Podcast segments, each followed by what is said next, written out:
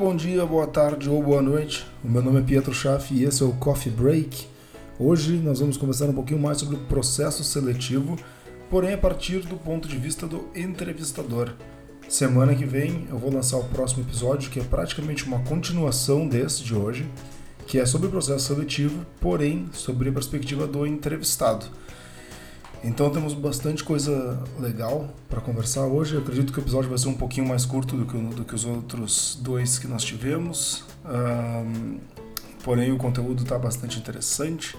Então eu acredito que inclusive para quem gostaria de saber um pouquinho mais pela perspectiva do entrevistado que vai ser semana que vem, recomendo muito que escute esse também, porque é muito bom saber as duas perspectivas e os dois lados se ajudam, se complementam então acredito que quem estiver aí buscando uma oportunidade ou querendo se preparar para trocar de emprego ou procurar recolocação no mercado, uh, escute os dois lados, porque com certeza vão ter algumas dicas valiosas aqui pelo lado do entrevistador.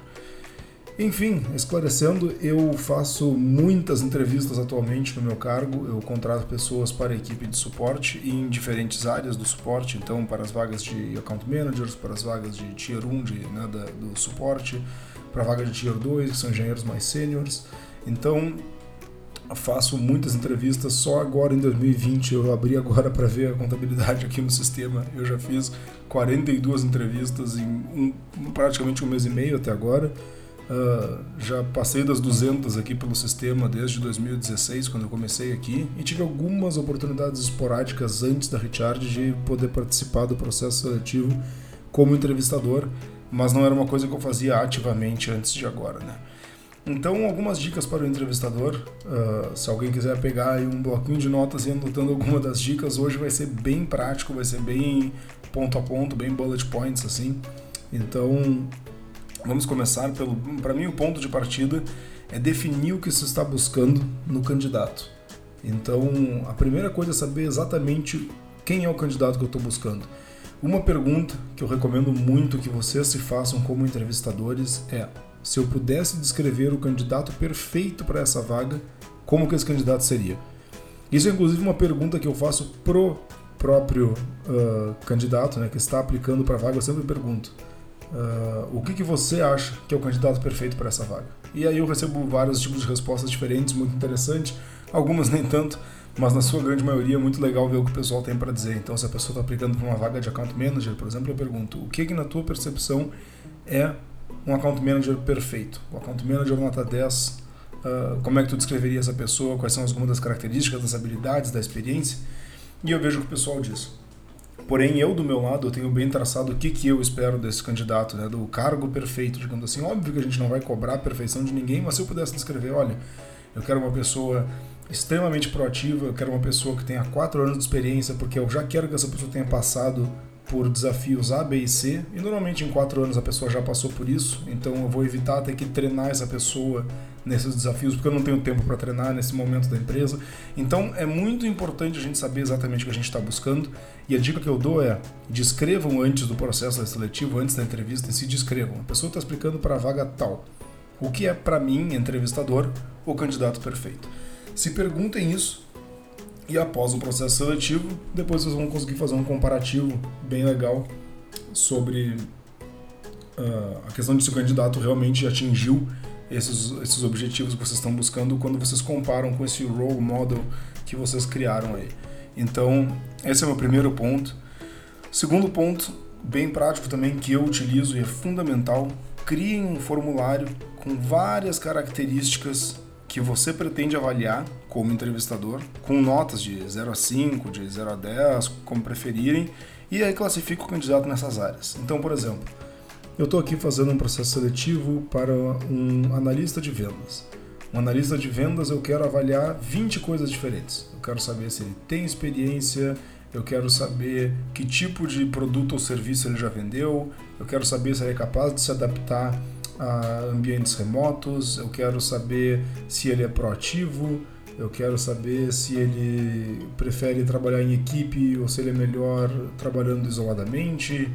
Eu quero saber se ele tem boa eloquência, eu quero saber se ele é um bom comunicador, eu quero saber se ele consegue uh, acalmar um, um, sei lá, eu, um cliente no telefone ou cumprir metas, sei lá eu o que, que eu vou buscar nesse candidato, mas eu vou listar essas qualidades antes e eu vou caracterizar elas de 0 a 5. Olha, espero que a pessoa tenha muito boa eloquência. Nota 3, de 0 a 5, porque a pessoa falou bem, mas em alguns momentos se enrolou, em alguns momentos foi meio inaudível, errou algumas palavras. Então, é interessante a gente poder criar esse, não é um questionário, esse formulário, uh, esse formulário com algumas das coisas que a gente está buscando e que a gente possa depois dar uma nota, fazer um gradient dessas coisas, de, como eu disse, qualquer escala, né? 0 a 5, 0 a 10, o que bem entenderem, A a F, como quiserem. Mas basicamente isso nos ajuda a colocar algumas coisas no papel, inclusive a guiar a entrevista. Às vezes pode dar uma trancada para o próprio entrevistador, putz, qual é a próxima pergunta? Eu também vou falar um pouquinho do roteiro aqui, mas além disso é, nossa, eu sei que eu preciso avaliar essa pessoa em mais três quesitos e eu ainda não perguntei nada a respeito disso. Então isso também te ajuda a guiar a entrevista, a guiar as tuas perguntas e saber exatamente o que, que tu precisa cobrir naquele tempo, aquela meia hora, aquela uma hora, 45 minutos de entrevista que seja, quais são as coisas que tu como entrevistador precisa ter certeza que tu cobriu. Então é muito importante criar esse método de avaliação, na minha opinião, né, na minha experiência, sempre foi muito importante porque eu sei, olha, eu preciso avaliar essa pessoa nesses 10 quesitos e nessa aqui ela foi um 5 de 5, nessa ela foi um 4, nessa ela foi 1, daí eu vejo a média final, olha, nessa que ela foi bem mal, será que é uma coisa que eu consigo ensinar? Vale a pena contratar essa pessoa e ver como é que ela se desenvolve isso internamente? Ou isso aqui é crucial, não dá para contratar sem, foi muito mal nesse ponto?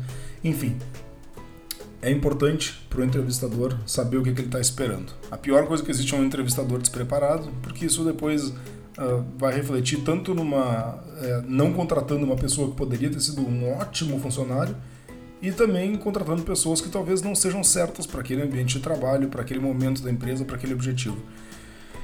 Uh, outra coisa fundamental é saber qual é a cultura da empresa. Isso é muito importante porque a cultura da empresa diz que tipo de personalidade, que tipo de pessoas, o que tipo de interesse que as pessoas têm normalmente vão acabar se adaptando melhor à sua empresa.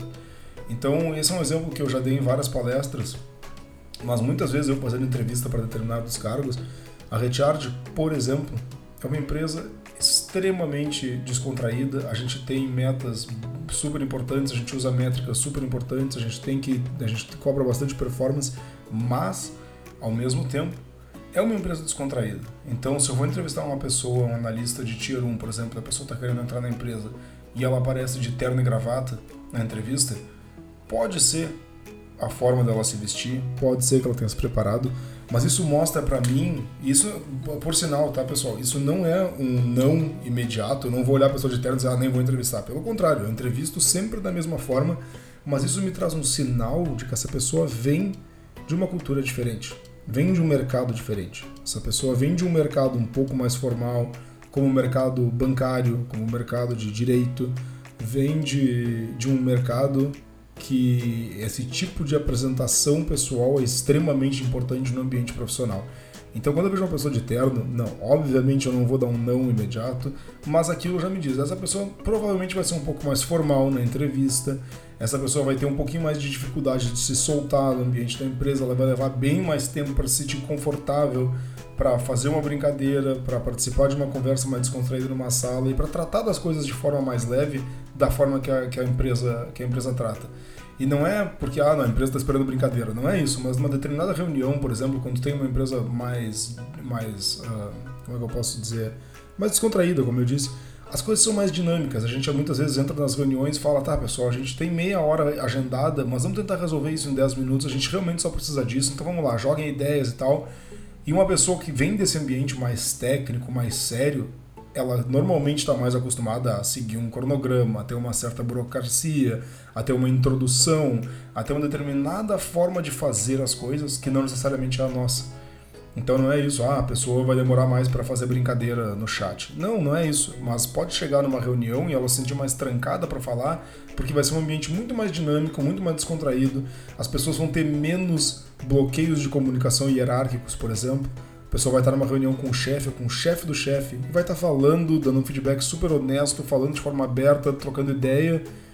E a pessoa que vem de um ambiente super sério, formal, clássico, vai talvez fique um pouco assustada. Nossa, mas como é que eles estão se comunicando de forma tão aberta com o chefe do chefe? O que, que ele vai fazer com essa informação? E se pegar mal para mim por eu estar contestando a ideia? Então, tudo isso eu comecei porque a pessoa estaria usando um terno, mas é verdade, às vezes algumas dessas coisas nos dão apenas um indicativo do que pode ser. Então nunca assumam nada e se vão assumir alguma coisa, assumam sempre o melhor das pessoas. Isso é o fundamental. Se é para assumir alguma coisa, assumam o melhor e depois, infelizmente, se for o caso, provem-se o contrário, provem-se do contrário. Mas se forem assumir, assumam o melhor. Mas só o que eu, estou querendo dizer é que a pessoa mostrar determinadas características, sejam elas de vestimentas, de comunicação, de comportamento, mostram normalmente em que cultura ela se ambientou e ela cresceu. E daí a gente tem que saber, é o momento certo para eu abrir essa exceção? É o momento certo? Eu tenho tempo para adaptação dessa pessoa? Porque isso, essa adaptação impacta sim na performance da pessoa. Às vezes, a gente está numa equipe super estabilizada, a empresa está indo super bem. Eu tenho seis meses para treinar uma pessoa. Eu tenho seis meses para permitir que ela demore até chegar ao seu a melhor versão dela mesma em termos de performance, de produtividade. Às vezes não. Às vezes a gente está no meio da tormenta, um caos. Eu preciso contratar alguém para já chegar super preparado e começar a tocar o trabalho. Então eu não posso pegar uma pessoa que está tão desadaptada ao ambiente. Então entender tudo isso voltando né, ao original, uh, desculpa pela prolixidade, mas voltando ao uh, ponto principal que é a cultura da empresa. Entender a cultura da empresa vai nos ajudar a, inclusive, os outros pontos que eu mencionei antes. Né? Definir o que eu espero da pessoa, definir o candidato perfeito, isso tem tudo a ver com a cultura da empresa. Na minha visão pessoal, um outro ponto que eu sempre toco é... E aí, eu contrato uma pessoa só porque ela tem o perfil técnico certo, mas ela não tem muito a ver com a cultura, ou eu contrato uma pessoa que tem a cultura, mas não está pronta tecnicamente. Tudo depende do momento da empresa. Foi como eu disse. Se a empresa está precisando de alguém que entre e resolva o problema, precisa ser a pessoa certa em ambos os aspectos. Precisa tecnicamente a pessoa ser preparada e a pessoa precisa saber se encaixar naquele ambiente que a empresa vive e oferece. Porém, caso dê para apostar em alguma das situações, caso eu tenha a flexibilidade de contratar alguém que não esteja 100% em um dos lados, a minha visão, a minha filosofia é que técnica se ensina, cultura não. Então eu vou toda a minha vida apostar numa pessoa que é uma um match cultural perfeito com a minha empresa e ela está trocando. Ela era analista de RH, como já aconteceu, inclusive estava muito bem sucedido. Um abraço para Renata mas já aconteceu com pessoas que trocaram de área como de RH para suporte e eram um fit cultural perfeito e ela nunca tinha trabalhado, ou essas pessoas nunca tiveram trabalhado, nunca tinham trabalhado com suporte, tecnicamente, com a área que é para qual ela estava aplicando. Mas eu tinha certeza que valia a pena a aposta porque culturalmente era um encaixe perfeito. E eu sabia que a parte técnica essa pessoa ia aprender. Se por outro lado eu já recebi vários candidatos também que eram tecnicamente muito fortes, muito bem preparados, mas não tinham nada a ver com a cultura da empresa.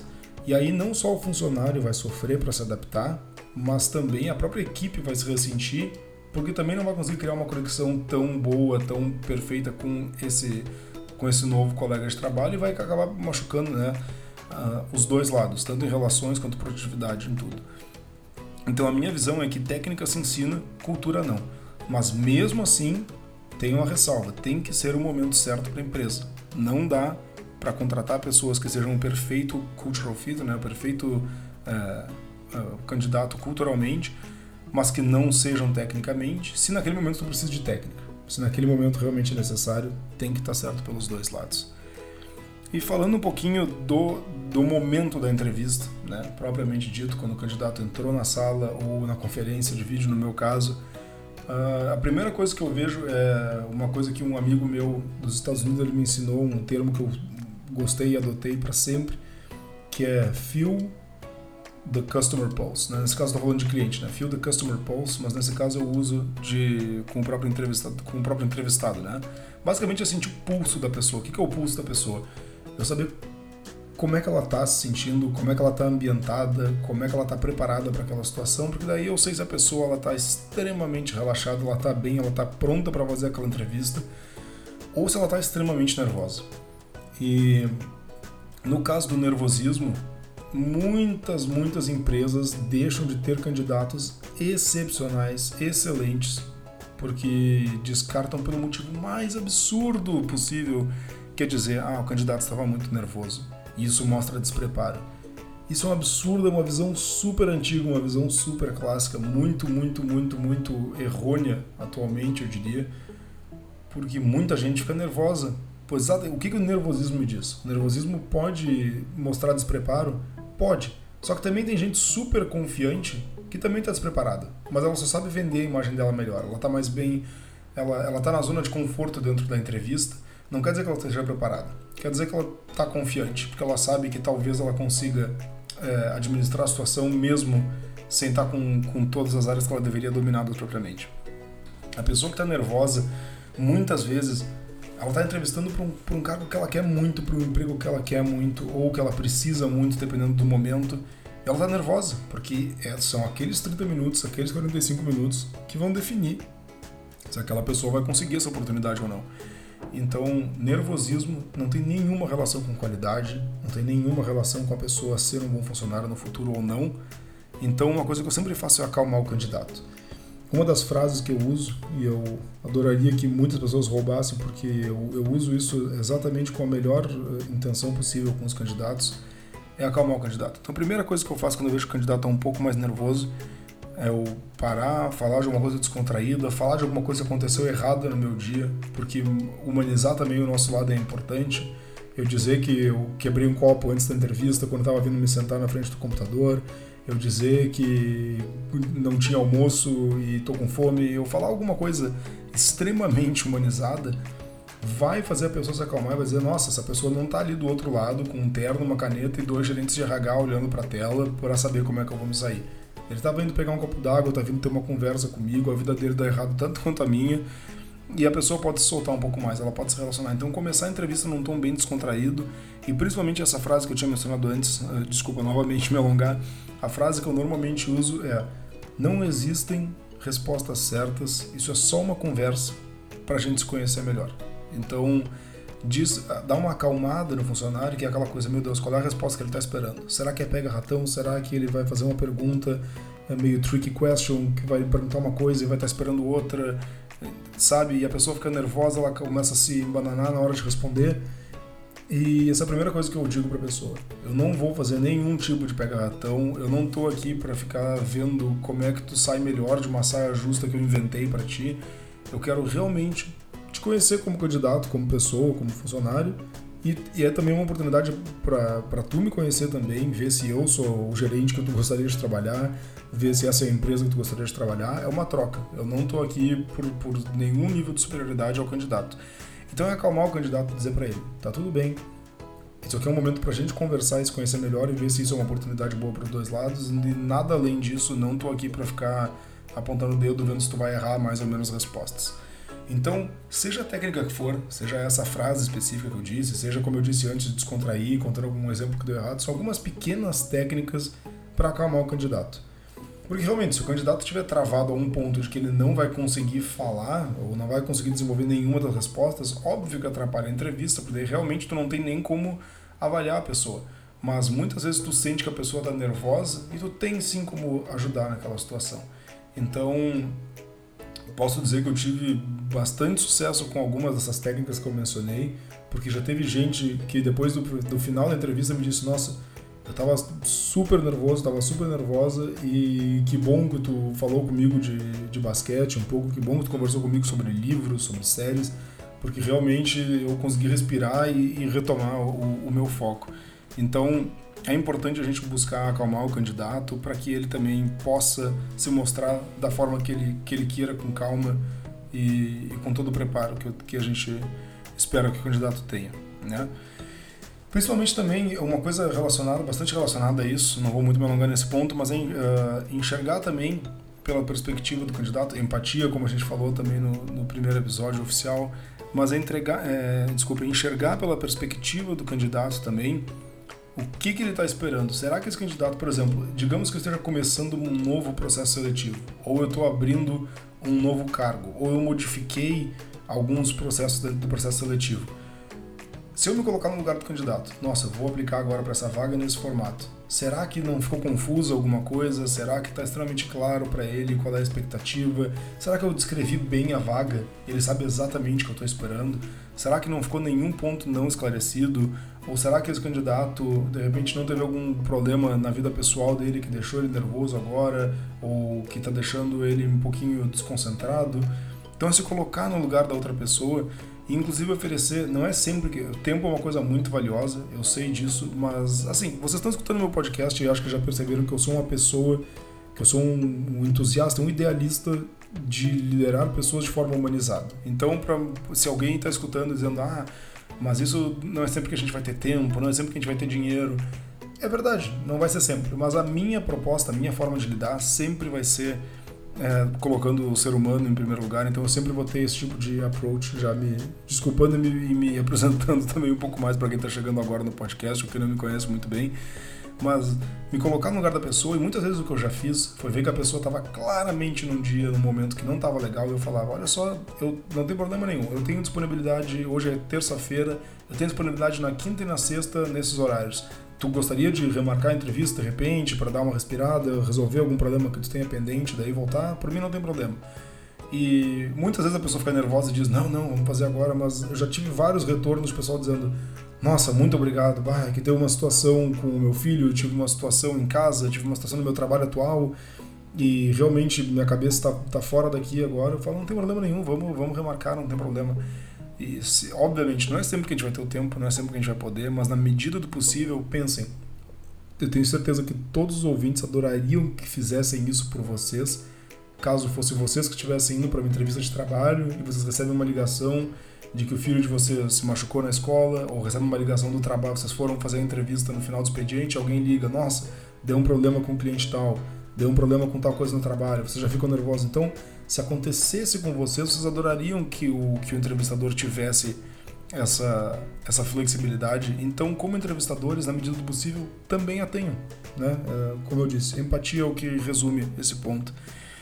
E em caso do, do, do funcionário ser, desse funcionário não, desculpa, do candidato ele ser rejeitado, é, na medida do possível, sempre tem que dar um feedback. Porque não é porque aquela pessoa não foi a certa para aquele momento da empresa ou para a empresa em si, que ela não vai ser um excelente funcionário ou uma excelente funcionária para outras empresas no mercado. E se ela fez alguma coisa errada durante o processo seletivo, ou se ela teve algum despreparo, alguma falta de experiência, quando vocês forem enviar o e-mail, a notificação de rejeição, enviem esse feedback. Olha, a gente não te contratou porque realmente uh, tu não sei, vamos pegar um exemplo, a gente rejeitou porque realmente durante o processo seletivo tu não conseguiu esclarecer por que, que tu está saindo da tua empresa atual, a gente ficou uh, meio. Uh, uh, ficamos aí com uma, com uma dúvida a respeito disso e a gente não se sentiu seguro na hora de fazer a contratação. Essa pessoa já vai se preparar melhor para a próxima entrevista e dizer: nossa, eu tenho que ser muito mais transparente, eu tenho que ser muito mais preparado a respeito de por que, que eu estou saindo da minha empresa, por que, que eu saí com o meu próximo entrevistador para que isso não aconteça de novo. Então, não é porque a pessoa não foi uma, um bom candidato, um bom funcionário para vocês que ela não seja para o mercado. Então, ajude essa pessoa a se recolocar. Ajude essa pessoa a buscar o objetivo dela. Isso, como eu disse, uma, um approach, um tipo de, de, de ação humanizada que eu sempre vou defender. E por mais que o feedback possa ser uh, um pouquinho complicado, tipo, ah, tu não tinha a experiência que tu, que tu a gente achou que tu tivesse, que estava no teu currículo, alguma coisa assim, isso sempre é importante, porque a pessoa vai saber, eu perdi uma oportunidade de emprego por, por causa desse ponto. Então eu tenho que ver o que eu vou fazer para resolver esse ponto, eu tenho que aplicar para vagas mais júnior, ou tenho que eh, explicar melhor isso, eu tenho que fazer uma forma de vender melhor essa parte da, da, da minha experiência durante a entrevista. Então deem esse feedback, ajudem a pessoa a se recolocar no mercado. E caso necessário, marquem um tempo extra para esclarecer pontos que ficaram pairando. Já aconteceu várias vezes de eu entrevistar alguns candidatos e ficar alguma coisa restante ali, eu falar, nossa, mas eu não entendi muito bem o que a pessoa fez com aquele determinado projeto.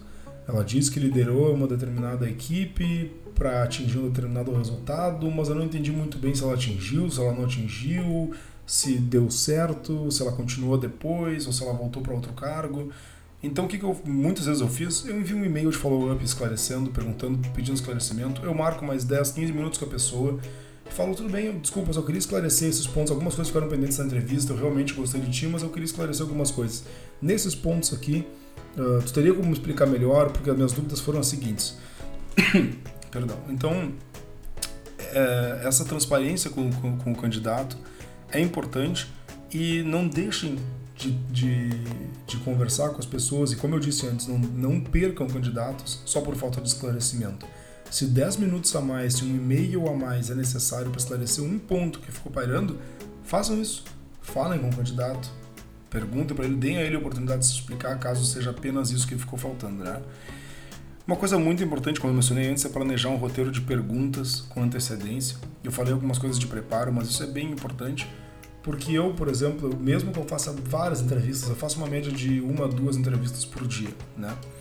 E dependendo do cargo, muitas das perguntas que eu faço são parecidas. Eu sempre tento adaptar um pouco as coisas que eu estou perguntando é, para levar em consideração aquele indivíduo que está ali. É uma pessoa, é uma, é uma, uma questão completamente singular, individual, não tem a ver com os outros, mesmo que o cara seja o mesmo. Então, algumas perguntas serão as mesmas, vão ser similares, mas sempre vão ter algumas coisas exclusivas de cada, de cada entrevista. Então planejem um roteiro de perguntas com antecedência, porque às vezes vocês podem, como eu disse, ficar nervosos, vocês mesmos como entrevistadores, ou se perderem em algum ponto. Então tenham ali 10, 15, 20 perguntas escritas para vocês saberem, bom, posso ir perguntando nessa ordem, e aí irem adaptando enquanto vocês vão dando andamento, mas pelo menos existe um roteiro. Se vocês precisarem evitar algum comportamento a todo custo na empresa de vocês, planejem perguntas que respondam isso. Por exemplo, ah, eu não posso ter na minha empresa pessoas desengajadas com o trabalho. Como é que eu vou saber, como é que eu vou medir engajamento no processo seletivo? Depende. Depende do tipo de cargo que eu estou contratando, depende qual que, essa, que função vai ser exercida, depende da cultura da empresa, como eu disse antes. Então, pensem em perguntas que podem dar para vocês a resposta que vocês buscam. Ah, eu não posso ter uma pessoa desengajada, eu não posso ter uma pessoa com comunicação fraca, eu não posso ter uma pessoa que não saiba trabalhar em equipe. Que tipo de perguntas, ou práticas inclusive, que tipo de práticas eu posso solicitar no processo seletivo, que tipo de testes, para que eu possa realmente saber disso. Então, essas coisas que eu não posso ter, que a gente chama das bandeiras vermelhas, das red flags, tudo que for uma red flag para vocês como entrevistador, esclareçam, não deixem passar, porque depois, se essa pessoa acabar tendo uma dessas características que vocês não podiam ter, o preço a pagar vai ser mais caro, sempre que a pessoa já estiver lá dentro. Então, planejem bem isso para esclarecer esses pontos, principalmente, como eu disse, essas coisas não podem ter, são fundamentais.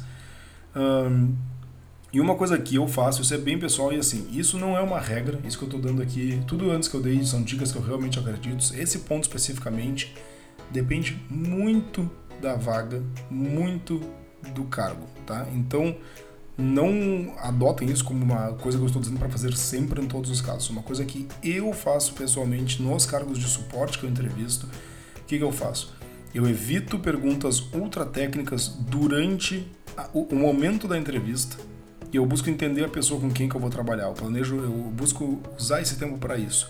E daí a parte técnica dela, se ela sabe escrever um e-mail, se ela sabe LDAP, se ela sabe API, se ela sabe JavaScript, esse tipo de coisa mais técnica, eu tenho um teste escrito, eu tenho algumas práticas, eu tenho um sistema de teste no próprio site, eu tenho várias outras formas de captar isso, porque na minha experiência, isso é muito pessoal, na minha experiência, fazer perguntas extremamente técnicas deixa o candidato um pouquinho mais nervoso, às vezes ele sabe a resposta, ele só precisa de calma e um pouquinho de silêncio, às vezes, inclusive, ele precisa um pouco de individualidade para conseguir responder alguma coisa uh, um pouquinho mais técnica, que ele precisa raciocinar e pensar, do que realmente está na ligação ali, ou está né, presencialmente comigo olhando enquanto ele preenche uma folha, ou inclusive quando ele me responde uma pergunta.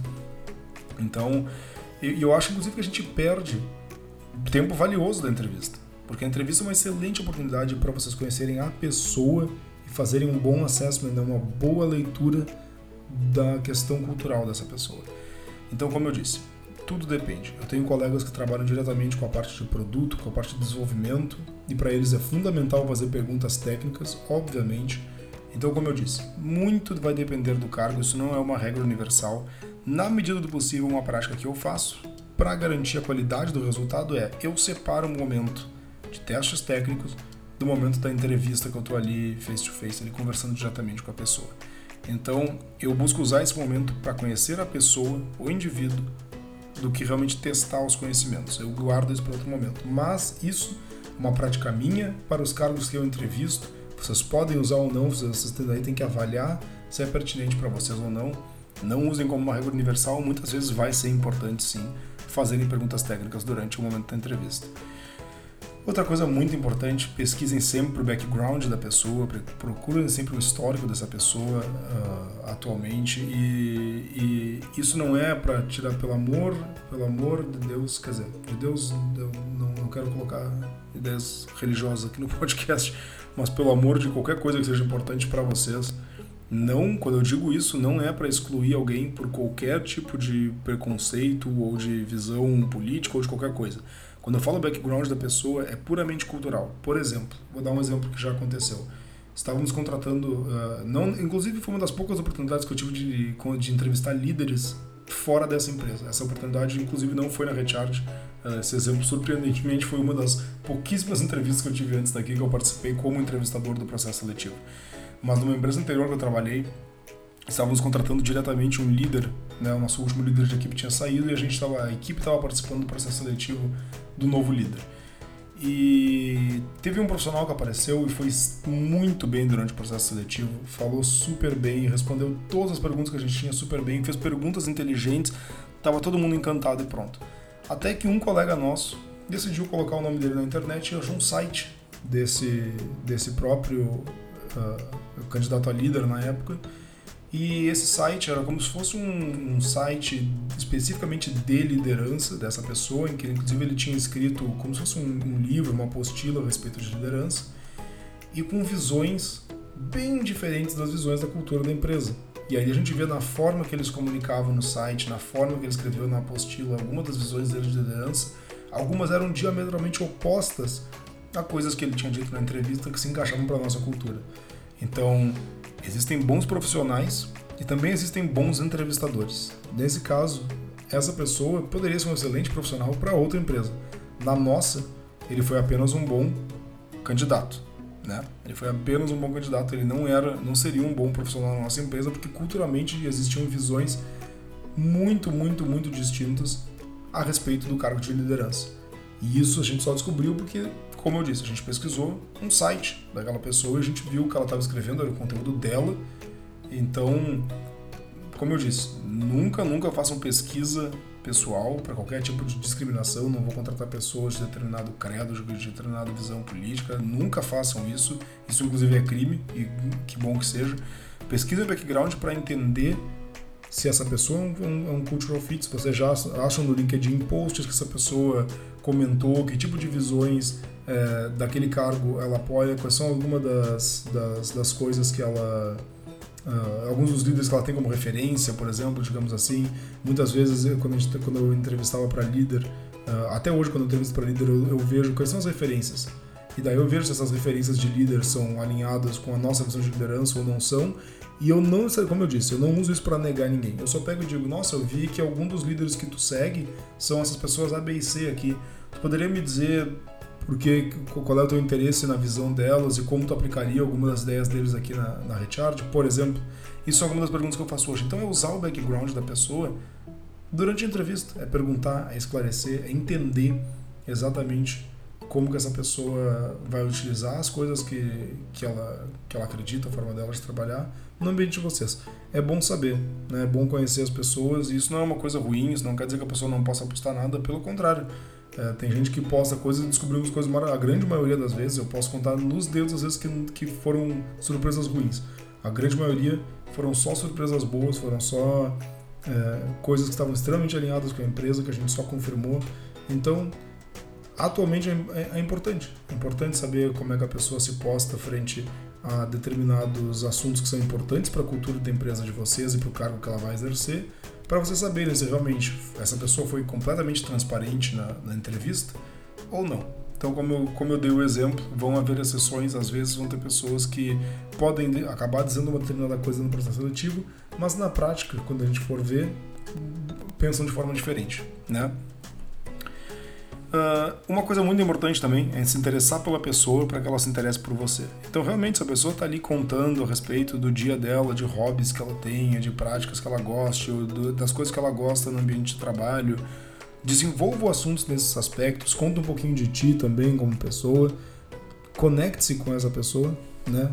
Para que, que ela também se interesse mais, para que ela também participe de forma mais ativa porque tem que ser um interesse mútuo, tem que haver realmente uma conexão e a pessoa tem que saber, nossa, essa pessoa ela não quer ver mais um número sendo adicionado, ela quer realmente quer me conhecer como candidato quer saber como é que eu sou como pessoa e se isso vai funcionar para nós. E por último, eu sempre tento, muito importante é medir o engajamento do candidato com a vaga, com a cultura, com o produto, com o serviço, com a forma de trabalho.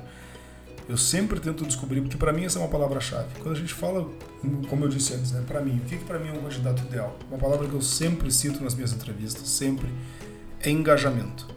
Porque engajamento ele engloba tudo. Se eu, se eu tenho uma pessoa, se uma coisa que eu espero, obviamente eu espero boa performance, eu espero que a pessoa atinja metas. Se a pessoa está engajada, com o trabalho, se a pessoa está realmente engajada com aquilo que ela vai fazer, com a cultura da empresa, com o produto que ela vai ter que suportar ou vender, com o serviço que ela vai ter que suportar ou vender, a performance vem, porque a pessoa vai estar tá interessada, ela está engajada, ela quer ser parte da equipe, ela quer ser parte daquela história, ela quer ajudar a contar aquela história. Então tentem medir e entender o engajamento da pessoa, não só com a vaga, não só ele é bom culturalmente, ele é bom tecnicamente, mas ele gostou do produto que a gente vende, o que, que ele acha do nosso produto, do nosso serviço? Nós somos uma empresa de marketing, nós somos uma empresa de lobby, nós somos uma empresa, sei lá, de qualquer coisa. Essa pessoa se, engaja com o nosso produto, com o nosso serviço? Sim? Perfeito. Então, esse, essa pessoa vai ter uma conexão muito mais verdadeira com a empresa do que só realmente ser um bom candidato para a vaga. Ela acredita naquilo que ela está fazendo, ela gosta do produto, ela gosta do serviço, ela gosta da cultura, ela gosta da forma de trabalho. Então, meçam essas coisas, tentem é, pesquisar aprofundadamente essas, essas características nos candidatos de vocês e saber qual é o nível de engajamento deles. Certo? Então, por hoje é isso. Como eu disse, esse episódio vai ser um pouquinho mais curto, não muito, já estou em 37 minutos. Mas muito obrigado pelo tempo de vocês novamente. Espero que tenham gostando do podcast. É, feedbacks, é, sugestões sempre bem-vindos. Semana que vem faremos o episódio pela visão do candidato. Então não percam e muito obrigado. Até a próxima. Valeu, pessoal. Tchau, tchau.